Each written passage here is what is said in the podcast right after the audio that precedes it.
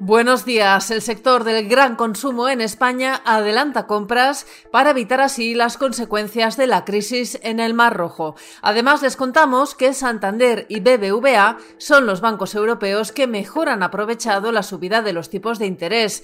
Y Juan de Portillo, redactor de Economía de Expansión, nos habla de la cifra de asesores récord que tiene el actual gobierno. También les hablamos de la victoria aplastante de Donald Trump en el caucus republicano de Iowa y desvelamos qué compañías acompañan a Grifols en la clasificación de empresas europeas que más han caído en bolsa este año. La crisis desatada en el Mar Rojo está elevando la preocupación sobre el suministro en torno a los productos de consumo.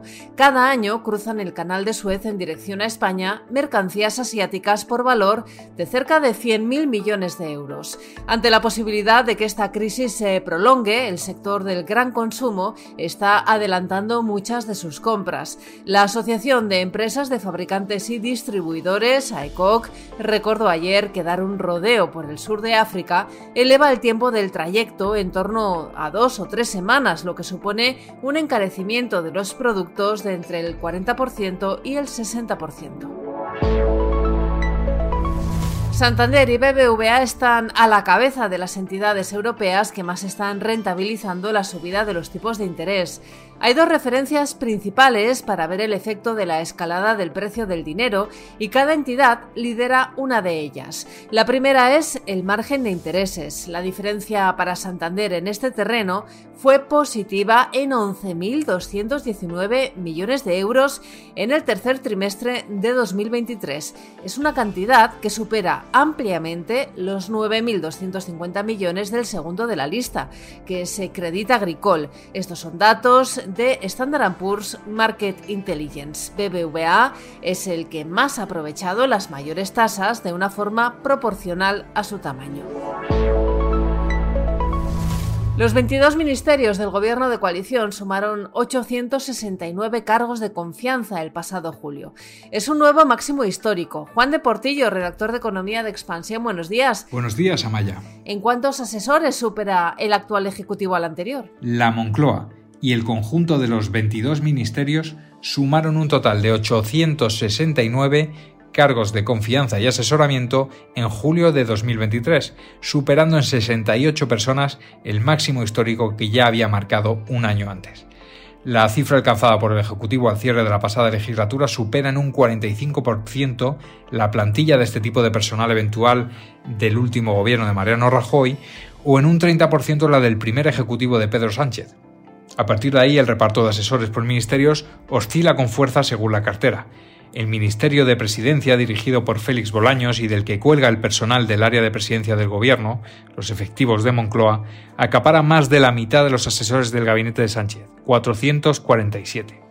Le sigue en importancia el Ministerio de Política Territorial con 128 y a partir de ahí el volumen de asesores y cargos de confianza se desploma por debajo de la treintena en el resto de ministerios, con 22 para Trabajo y Derechos Sociales en manos de las líderes de Sumar y Podemos, 21 para el equipo económico de Calviño, 16 en Igualdad o una quincena en Hacienda. El expresidente estadounidense Donald Trump ha arrasado en el caucus de Iowa, tal y como vaticinaban las encuestas, ha conseguido más de la mitad de los apoyos. En su discurso ha asegurado que es hora de que Estados Unidos se una. Además, les contamos que Grifols es la empresa del IBEX que acumula mayores caídas en lo que llevamos de año, y no solo en la bolsa española, sino también en el índice paneuropeo Stocks 600, donde se ha desplomado un 40%. Por de la compañía catalana se sitúan en el ranking de mayores caídas JD Sports, Evotec, Remy y Zalando. Y analizamos también el plan del gobierno de subir el mínimo exento en el IRPF para acompañar el aumento del salario mínimo. El presidente del gobierno, Pedro Sánchez, viaja hoy a Davos para participar por quinta vez en el Foro Económico Mundial que se celebra en esta localidad suiza y al que va a llevar un mensaje de fortaleza de la economía española en busca de nuevas inversiones de multinacionales tecnológicas principalmente.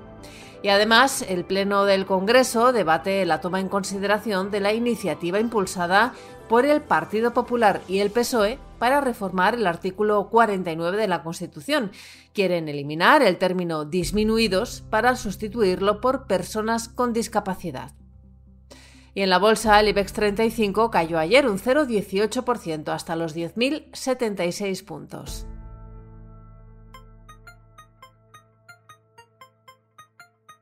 Financial Times destaca esta mañana la victoria de Trump en Iowa y señala que ha sido DeSantis el aspirante que ha quedado en segundo lugar. Y el diario británico también analiza que la economía china afronta una batalla clave contra la deflación.